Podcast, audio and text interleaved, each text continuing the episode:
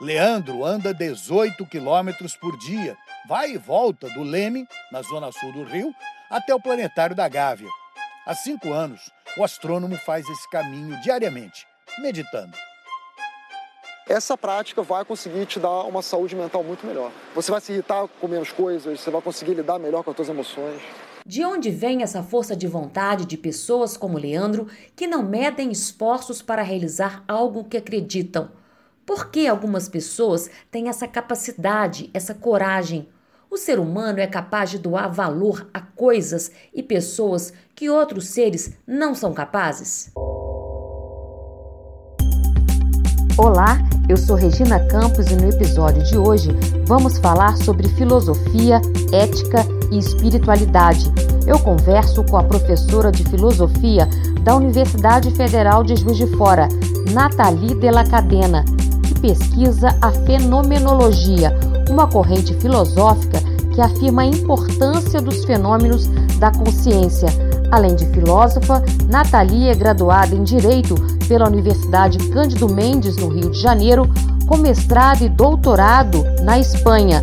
Também tem mestrado, doutorado e pós-doutorado em Filosofia pela Universidade de Durham, no Reino Unido.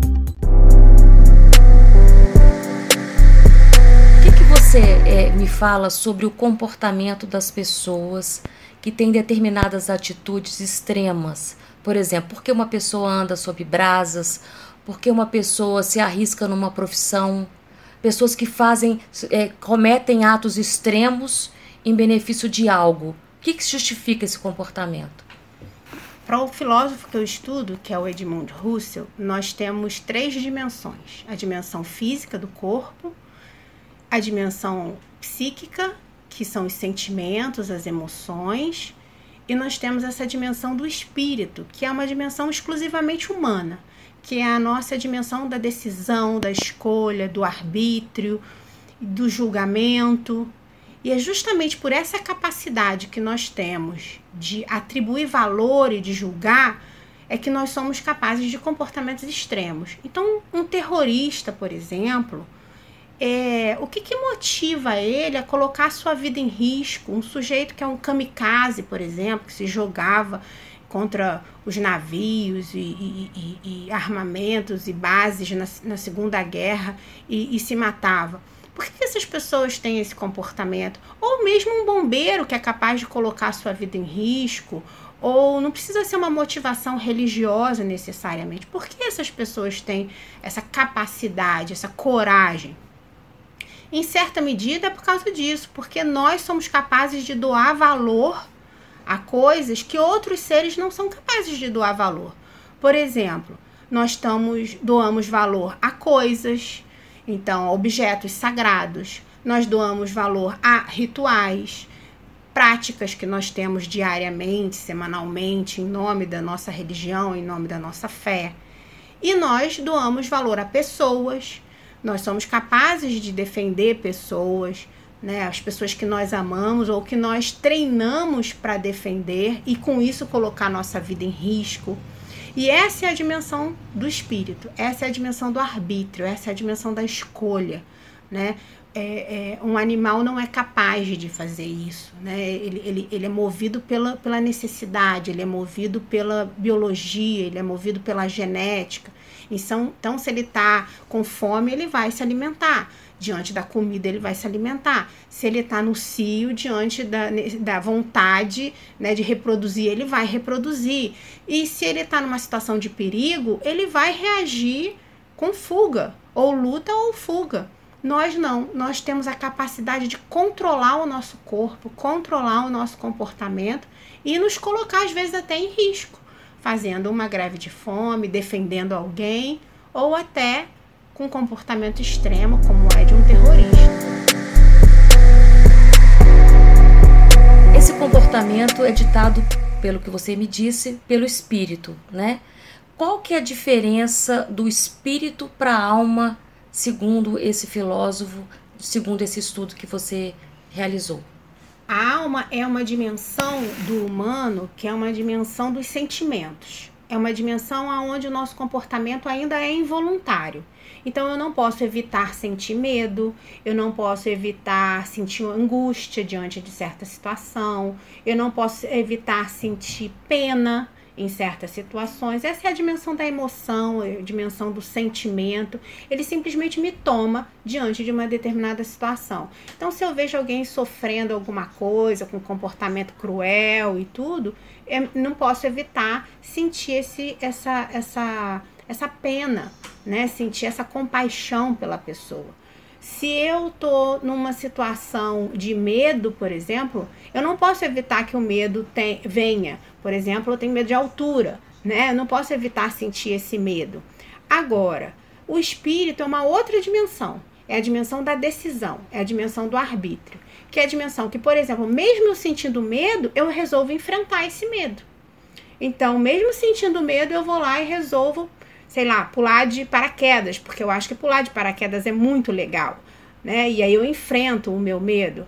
Eu mesmo diante de uma situação de perigo, vou lá e enfrento o perigo. Então, isso é decisão, isso é o arbítrio, isso é a, é a dimensão do espírito que os seres humanos têm. Todos os seres humanos têm. E os animais teriam a alma, por exemplo. Exatamente. Os animais ficam ali naquela dimensão das emoções. Então, o animal sente medo, sente angústia, sente compaixão pelo, pelo, pelo, seu, pelo seu próximo, pelo seu dono, né? É, ele tem esse sentimento de bando, ele tem esse sentimento de, de é, é, amizade até, né? De, de olhar para o seu igual e ver que ele faz parte do mesmo bando que eu. Mas nós somos capazes de um tipo de amor que é o um amor que não pede nada em troca, que faz porque simplesmente tem que fazer né? É o que os gregos chamavam de amor agápico, é o amor que não pede nada em troca. Por quê? Porque a gente doa valor a uma pessoa, porque a gente doa valor a um ritual, a uma imagem, a um comportamento, a uma prática, e aí por isso a gente faz. Sem pedir nada em troca, sem necessariamente acontecer alguma coisa em, em, em favor da gente por isso. Na cidade do Crato, no Ceará, uma menininha de 9 anos ensina um idoso de quase 70 anos a ler e a escrever.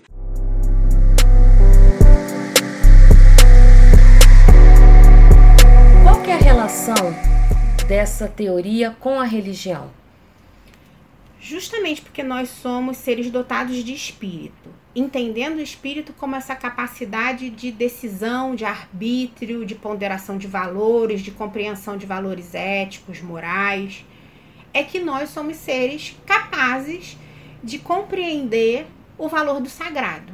O sagrado também é um valor. Então, na hierarquia de valores, por exemplo, proposta pelo Max Scheller, que é também um fenomenólogo, eu tenho na base os valores sensíveis, os valores do prazer. Depois eu tenho os valores vitais, que são os valores ligados à vida, à saúde, por exemplo. Depois eu tenho os valores axiológicos, que são os valores morais, por exemplo, liberdade. E depois, no topo da hierarquia, eu tenho o valor do sagrado, que para Max Scheller, o sagrado é o próximo, o sagrado é a outra pessoa.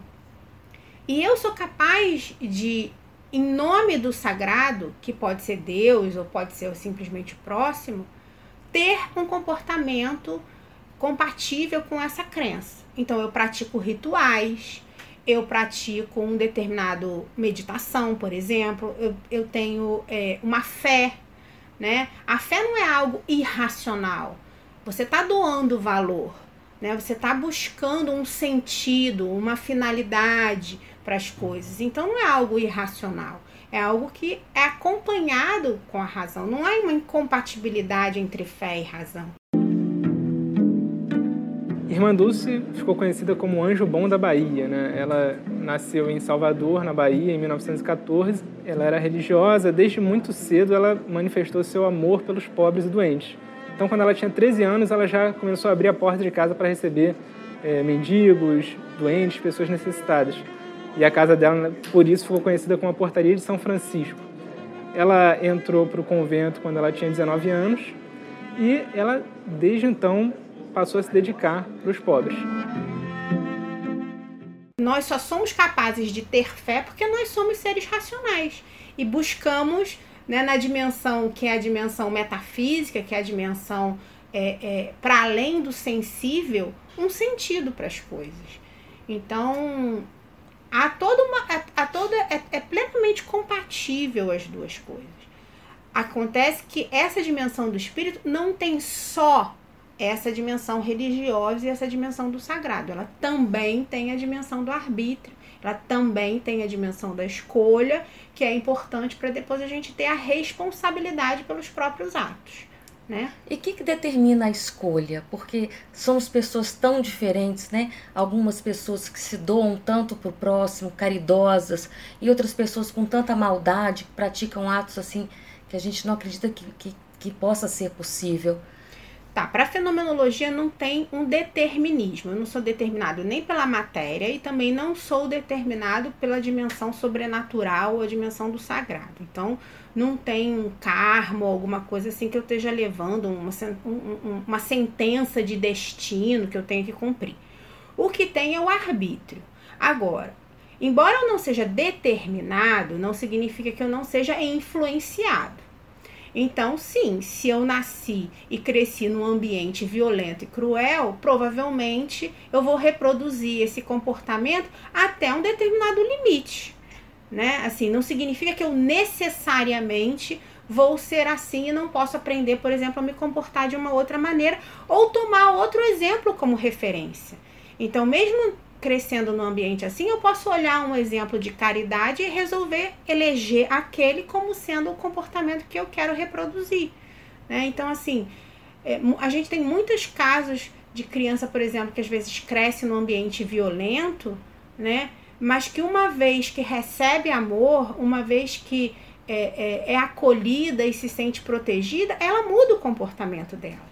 Né? Ela, ela não está determinada a ser de uma determinada maneira porque ela nasceu daquele jeito ou naquela situação.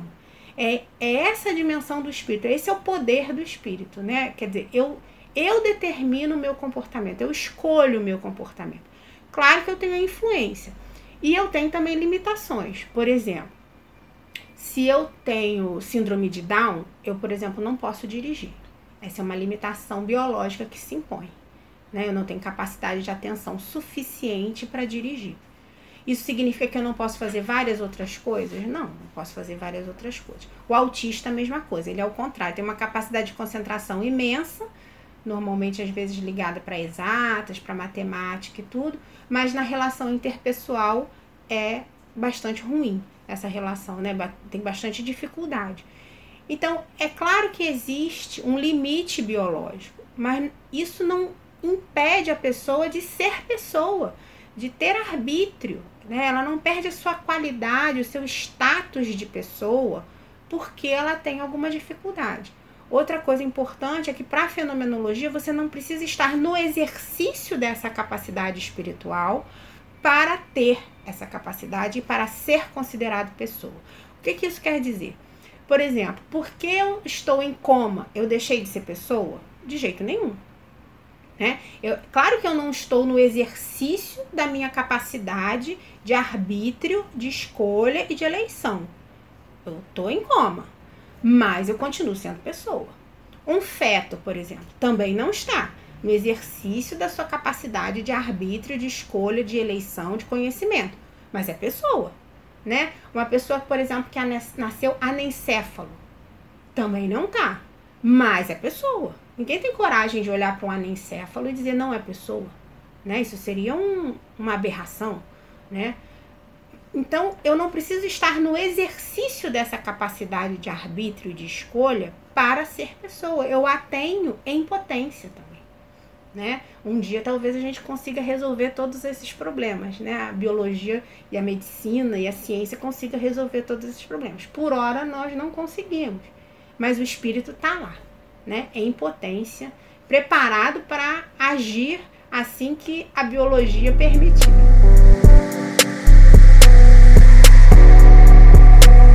No caso da morte do corpo, esse espírito, ele morre também ou ele sobrevive? Para a fenomenologia, não. Nós somos dotados de uma alma, e aí num sentido amplo de alma, que inclui o espírito, imortal e imaterial. Né? Então a fenomenologia ela entra naquela tradição que é uma tradição da filosofia ocidental que vem desde Sócrates, Platão, Aristóteles, toda a filosofia medieval, boa parte da filosofia moderna, né? E ela entra nessa tradição. Então todos nós somos dotados de um espírito imortal e imaterial. O corpo morre e o espírito continua. A questão que a fenomenologia, como filosofia, não entra é o que, que acontece com esse espírito depois da morte. Né? Assim, nós não temos ainda é, meios de ir para além da especulação do que, que acontece com esse espírito depois da morte. Existem tentativas de investigar, mas é, ainda não temos recursos para isso. Né? Então não há ainda uma, uma definição muito clara. Aí sim, aí você entra no campo da fé. Né? A questão é que a fé, como eu disse antes, ela não é irracional. Então ela também tem que seguir um princípio de coerência. Se você parte da ideia de que as pessoas têm liberdade, então a compreensão que você vai ter para o pós-morte é que essas pessoas é, é, vão ser determinadas por esse momento pós-morte ou elas vão continuar sendo livres nesse momento pós-morte, né? Então, assim, o que, que acontece depois, a sua hipótese do que, que acontece depois, é importante que ela seja coerente com aquilo que você assumiu no início da sua, da sua teoria, né? nas suas premissas.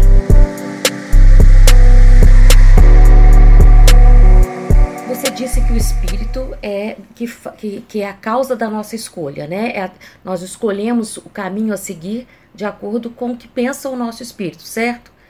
Se, e, e, e muitas vezes as pessoas são frutos do ambiente em que ela vive.